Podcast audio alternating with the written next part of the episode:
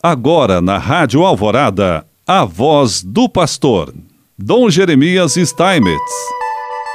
Prezado irmão, prezada irmã, mais uma vez nós aqui estamos e queremos te saudar. E hoje, quando já estamos vivendo o último domingo desse mês de junho, que é também o domingo em que celebramos a solenidade de São Pedro e São Paulo né, São Pedro e São Paulo, apóstolos de Jesus, e que hoje então são representados na igreja, né, especialmente o ministério petrino, que é hoje é, vivido, que é então especialmente praticado no ministério do Papa Francisco. É, sete chaves que permitem entender né, essa festa de São Pedro e São Paulo para que nós possamos ter a noção exata do que significa essa solenidade para a igreja. Primeiro, Santo Agostinho de Hipona expressou que Pedro e Paulo eram um só.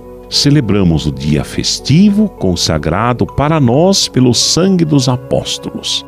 Amemos a fé, a vida, os trabalhos, os sofrimentos, os testemunhos e as pregações destes dois apóstolos. Naquele sermão, Santo Agostinho expressou que Pedro e Paulo, na realidade, eram como um só, embora tenham sido martirizados em dias diferentes, deram o mesmo testemunho.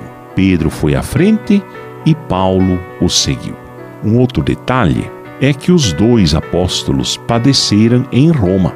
Foram detidos na prisão marmentina também chamada Tullianum, localizada no Foro Romano na Roma Antiga. Além disso, foram martirizados nessa mesma cidade, possivelmente por ordem do imperador Nero. São Pedro passou seus últimos anos em Roma, liderando a igreja durante a perseguição e até o seu martírio no ano 64 foi crucificado de cabeça para baixo, a pedido próprio por não se considerar digno de morrer como seu Senhor. São Paulo, foi preso e levado a Roma, onde foi decapitado no ano 67. Está enterrado em Roma, na Basílica de São Paulo Extramuros, nós chamamos também São Paulo fora dos muros.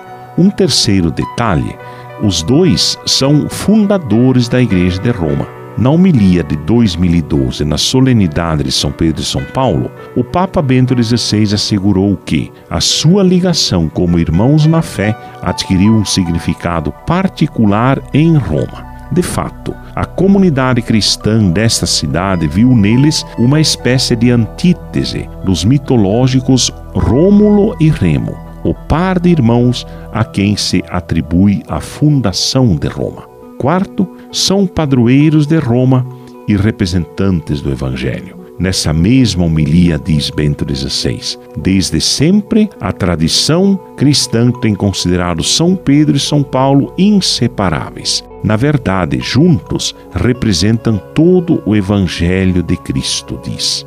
Quinto elemento são a versão contrária de Caim e Abel.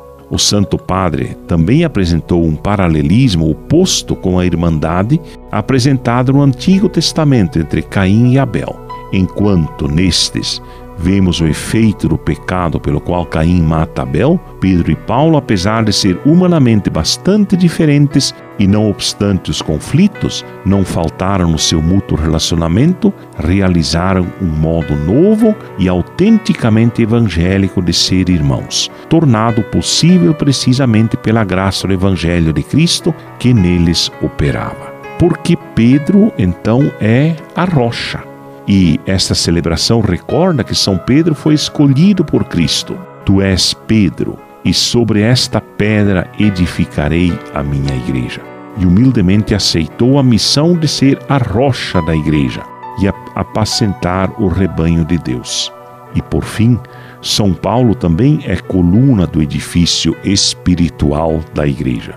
Ele foi o apóstolo dos gentios, dos pagãos. Antes de sua conversão, era chamado Saulo, mas depois do seu encontro com Cristo e conversão, continuou seguindo para Damasco, onde foi batizado e recuperou a visão. Portanto, Pedro e Paulo continuem intercedendo pela igreja. Em nome do Pai, do Filho, do Espírito Santo. Amém.